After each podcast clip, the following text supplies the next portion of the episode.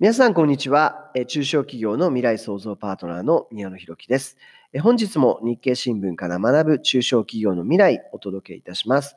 本日日経新聞から取り上げる記事は、新型コロナで中国の輸出5兆円減、アンクタット推計です。記事の内容を簡単にご紹介します。国連貿易開発会議アンクタットは新型コロナウイルスの影響で中国の輸出額が年500億ドル、日本円にして約5兆4000億円減るとの試算を発表しました。自動車や精密機器など世界の製造業は中国からの部品調達に依存しておりまして、輸出減は生産に直結します。ウイルスの感染拡大に歯止めがかからなければ、生産がさらに落ち込む懸念もあります。中国の2月の製造業の購買担当者景気指数 PMI は35.7と、リーマンショック後を下回り、統計が遡れる2005年以降で最低を記録しました。これをもとにアンクタットは中国の輸出が年率で2%、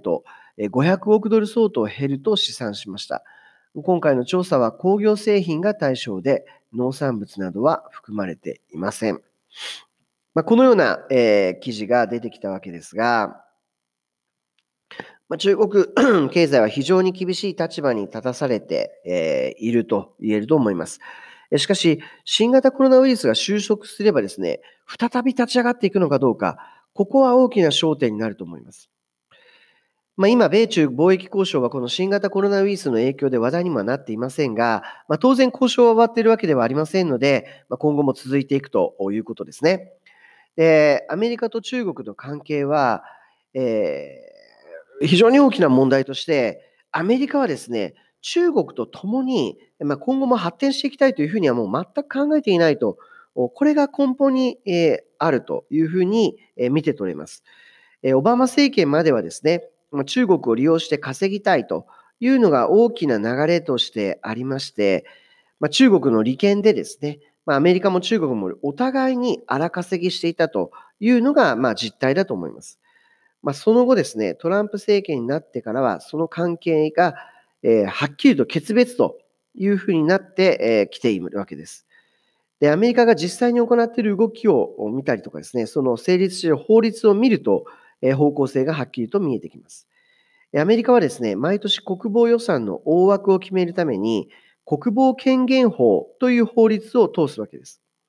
まあ、2020年会計年度もですね、これが通過しています。その特徴を挙げてみます。新聞からちょっと取り上げてみたいと思います。まずですね、中国やロシアとの競争を睨み、陸海空軍などと同格となる6番目の独立した軍としての宇宙軍をと創設を盛り込んでいます。中国政府の情報漏洩を警戒し、中国製ドローンの購入や中国の国有企業から国費を投じての鉄道、バス車両の調達を新たに禁じる。中国の通信機器最大手、ファーウェイへの金融措置を容易に解除できなくするための条項を新たに盛り込んだ。2019年度の国防権限法にあるファーウェイの政府調達を禁ずる効力は継続する。このようにですね、中国企業の排除をはっきりと明記しています。これらは経済的な問題であるにもかかわらず、国防問題にもなっており、かつ安全保障問題であるとも明言しているわけです。まあ、そのため、アメリカはですね、自国のみならず、同盟国や西側諸国にもファーウェイなどの技術排除を迫っているんですね。で、アメリカが政府がですね、用意している中国、中国攻撃の武器は国防権限法だけではありません。えー、アメリカはですね、2018年8月にファーマと言われる法律を成立させています。この日本語で言うとですね、外国投資リスク審査近代法というふうに訳されます。このファーマと同時に成立している法律もありまして、これはですね、アメリカ政府が中国のファーウェイを金融措置としているんですが、この金融措置の根拠となっている法律です。これは、輸出管理改革法、エクラと言われる法律です。これは戦略上重要なテクノロジーの輸出を規制する法律というふうになっています。話を戻してファーマですが、これはアメリカ企業などへの外国企業による重要なテクノロジーや産業基盤などへの様々な投資を規制するというものです。ファーマの成立によって、アメリカあ外国企業によるアメリカへの投資を審査する対米外国投資委員会、通称シフィブスと、このシフィブスという委員会の権限が強まりました。これまでも外国人や外国法人が米国企業に投資する際の規制はあったんですが、その規制は甘かったんです。これを一気に厳格化したのがファーマという法律です。実はこの法律と対象となるのは中国製造2025と被るほぼ全業種、さらに安全保障に関わるインフラ関連業種になっています。この中国製造2025とは、習近平指導部が掲げる産業政策の根幹なんですね。2015年5月に発表されておりまして、次世代情報技術や新エネルギー車など10の重点分野と23の品目を設定し、製造業の高度化を目指しています。まあこの中国製造2025にえアメリカは警戒を強めておりまして、これが対中強硬姿勢のアメリカ側の根拠でもあります。で、ファーマの成立後ですね、えー、シフィウス、対米外国投資委員会、ここはですね、例えば、アメリカの武器輸出、アメリカのですね、武器輸出禁止国からの投資は許可しなくなりました。アメリカの武器輸出禁止国というのは、まあ、イランだったり中国だったりするわけですが、まあ、イランは現在金融政策を受けていて、資金があるはずもないので、必然的に対象は中国ということになっています。このファーマがですね、強烈なのは、安全保障に関わる分野には一切購入許可が出ないという点です。例えば、トランプタワーの警備会社が入っているビルがありますが、このビルを中国の開港集団が買収したことがありました。ところが、買収は成立していたにもかかわらず、シフィウス、対米外国投資委員会は、開港集団に対して売買契約無効と売却命令を言い渡して、すぐにこのビルは売却されるということがありました。まあ、このようなですね、強制力を働かせることができるのが、この法律の強さなんですね。そしてもう一つ大きなポイントとなるのが、えー、先ほどご紹介したエクラ、輸出管理改革法です。これはですね、かつて共産圏への軍事技術や戦略物資の輸出を禁止したココムという法律がありましたが、このココムを模して、新ココムとも言われている法律です。いくらは既存の輸出規制でカバーしきれない新興基盤技術のうち、アメリカの安全保障にとって必要な技術を省庁間で特定して輸出規制の対象とすることを定めたものです。元のココムという法律はですね、ソ連時代の米ソ冷戦時に作られた法律で、現在はま有名無実化しているわけです。今、えー、アメリカでは軍事転用が可能となる品目の輸出については、商務省産業安全保障局 BIS がですね、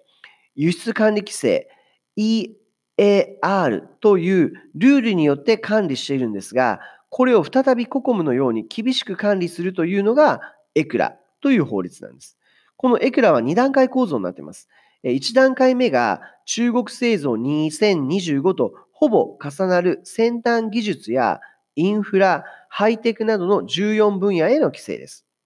2段目が武器輸出禁止国に対する輸出管理を徹底するというものです。これもやはりターゲットは中国です。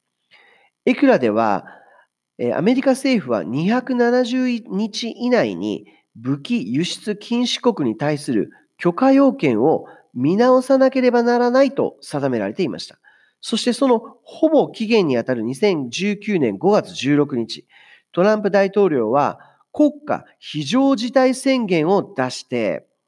情報通信技術サービスのサプライチェーンの保護にかかる大統領令というものにサインをしているんです。この大統領令によりまして、国際緊急経済権限法 IEEPA が発動しまして、関係機関これに基づく制裁措置の実施に動きました。これはエクラで定められていた武器輸出禁止国への規制強化の一環です。でこのですね、国際緊急経済権限法は安全保障、外国、外交政策、経済に対する異例かつ重大な脅威に対し、非常事態宣言後、金融制裁にてその脅威に対処するというものです。まあ、具体的にはですね、攻撃を計画している外国の組織または外国人の資産の没収、えー、米国の司法の及ぶ範囲の資産、えー、となりますけどね。で、えあとですね、外国為替取引、え通貨及び有価証券の輸入の規制、禁止ができるものでありまして、安全保障には非常に強力な武器になっています。でアメリカは現在、イランやシリア、北朝鮮、えさらにはウクライナ問題で、ロシアにも、えこのですね、え国際緊急経済権限法が、え適用されています。まちなみに日本では山口組とその関係者に適用されています。この大統領令を受けてですね、えアメリカの商務省は、ファーウェイ及びその関連会社69社を金融措置対象リストのエンティティリストに加えてですね、アメリカの技術及び製品の輸出を禁止しました。エンティティリストに掲載された場合、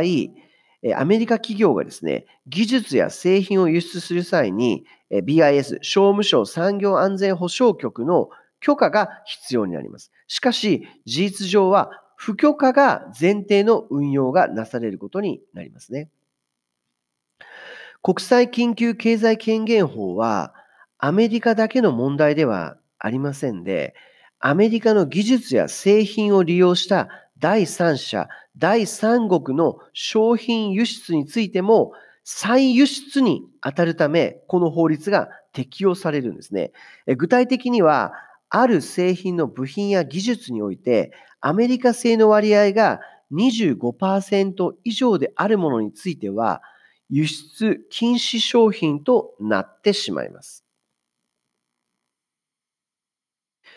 例えば、日本製であっても、アメリカ産技術やアメリカ製部品が25%超、まあ、テロリストなどに関しては10%超とされていますが、まあ、この25%超含まれた商品をエンティティリストに記載された中国企業に輸出した場合、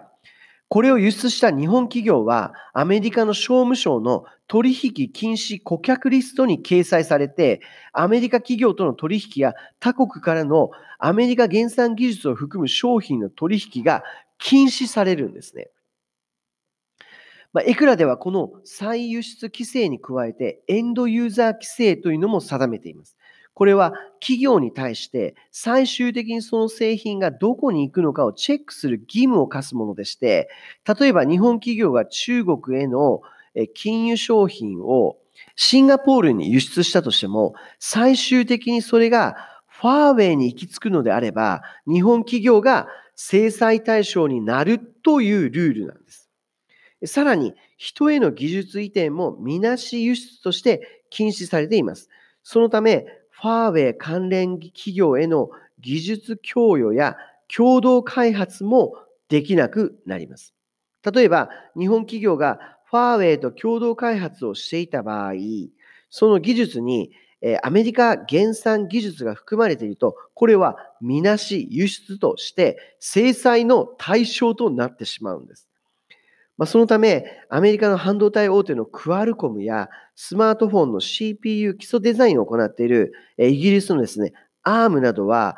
技術社員に対してファーウェイへの社員、ファーウェイの社員との接触禁止を出していますね。まあ、このように第三者を通じて技術や製品が渡ることを防止する規定があるために、企業は最終利用者に注意を払う必要があるんです。万が一違反した場合、先ほど出てきた、えー取引禁止顧客リスト、通称 DPL ですね。これに掲載されまして、包括的輸出許可を失って、取引先や銀行などからですね、取引停止を宣告される可能性もあり得ます。そうなれば、企業はもう存続の危機に陥ってしまうことになります。まあ、このアメリカの決定を受けてですね、2019年5月、えー Google はファーウェイへの Android OS のライセンス権利を停止すると発表しましたね。まあ、これで世界中のファーウェイ取引先企業がですね、えー関係見直しや情報遮断を始めています。まあ当然日本企業もこの対象になります。日本独自の技術や製品は対象にはもちろんなりませんが、アメリカ製の技術や製品が含まれていた場合、その製品をファーウェイに売れば、日本企業もアメリカからの制裁を受ける可能性があります。まあ、一部メディアではですよねではですね、これがトランプ大統領の一存で行われているように報じられていますけれども、2018年の国防権限法とエクラという米アメリカの議会が成立した法律にのっとった措置でありまして、トランプ大統領は議会の指示に従っているに過ぎないんです。もしも大統領が何もしなければ、逆に国防権限法に違反したことになってしまうわけです。で、えっと、国際緊急経済権限法。この法はです、法律はですね、商務省と財務省、国家安全保障省の3つの省に関わる法律なんです。ファーウェイや、えーその関連企業は商務省によるエンティティリストに掲載され、輸出規制を受けている状態ですが、財務省外国資産管理室、まあ通称 OFAC って呼ばれるところですが、この金融対象金融制裁の対象を講じする SDN リストにも掲載される可能性があります。実際2019年12月に一度は検討されているんですね。まあ、その時には見送られましたが、SDN リスト対象となる可能性は十分にあります。もしファーウェイが SDN リストに掲載された場合は、ファーウェイはですね、アメリカの銀行との取引が禁止されます。また、ファーウェイと取引を続ける海外の金融機関や企業も制裁対象となって、アメリカの銀行と取引できなくなってしまうんです。まそうなれば、ドル建ての国際送金もできなくなるために、ドル決済が不可能になりまして、破綻する可能性が高くなりますね。このですね、国際緊急経済権限法、これのお本来のメインはですね、金融制裁なんですが、まだアメリカはですね、金融制裁までには手をつけていません。というのもですね、ファーウェイと取引している会社が、ファーウェイからの資金が入ってこなくなると、連鎖倒産する可能性があるからですね。まあ、そのため、今は猶予期間として、ファーウェイと取引している企業へのこう警告をしているという段階だと思われます。まあエクラによって、今後中国製造2025に関わる最先端技術の品目を輸出しないということに、なっている、なっていますし、続くわけですが、この法律を管轄する BIS はですね、もともと国務規制を手掛けていた組織でして、そこが主導する形で品目を今後ですね、一気に拡大していって、対中輸出を厳格化することに、なってくると思われます。最終的にですね、その対象は、えー中国製造2025に関わる全業種、全種目に関わるということになってきますね。で今後、エクラの規制対象がファーウェイののみならずですね、全中国企業となった場合、企業が開発部門で中国人を雇っていた場合は、もちろん、大学の先端研究所などで中国人の研究者や学生を受け入れた場合、米国のアメリカのですね、制裁対象になる可能性すらあるんですね。で、核や先端技術などでアメリカ原産の技術を使わない分野はほとんどありません。バイオ、人ゲノムなど、すべての先端分野において中国人の研究者及び学生を排除しなければ、その大学はですね、DPL、取引禁止顧客リストに掲載されまして、アメリカ企業やアメリカの銀行から取引停止をされる可能性があります。まあ、そうなればですね、ドル決済はもちろんのこと、アメリカ製の研究器具や研究の書籍までが手に入らなくなるわけなんですね。まあ、トランプ大統領になってから対中国への強硬姿勢が強まり、トランプ大統領のこの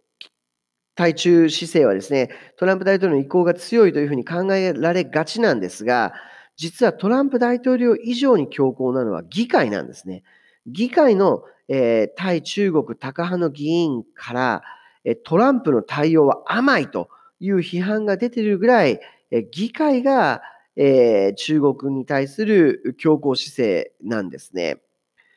で、下院も上院もですね、強硬姿勢ですし、共和党に関してはですね、90%以上が中国制裁を評価しているんです。民主党も3分の2以上の議員が中国制裁の強化を支持しています。まあ、議会全体として8割強が中国制裁に賛成しているため、トランプ大統領がもしも大統領辞任するようなことがあってもですね、中国制裁の流れが大きく変わることはもうありませんね。今年は大統領選挙の年です。今のところトランプ再選の可能性が高いと見られていますが、対中国への姿勢は誰が大統領になっても変わらないというのが、アメリカ全体の姿勢になっています。そして、アメリカではですね、今、デカップリングデカップリングという言葉が飛び交っています。これは中国との完全なる分断ということを意味しています。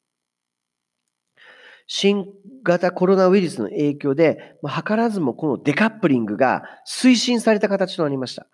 今後、中国の政治、経済ともにかなり厳しいところへ追い込まれていくものと思われます。世界の動きに逆行する道を取らないためにも知っておくべき事柄だと私は思っています。本日はここまでです。ありがとうございました。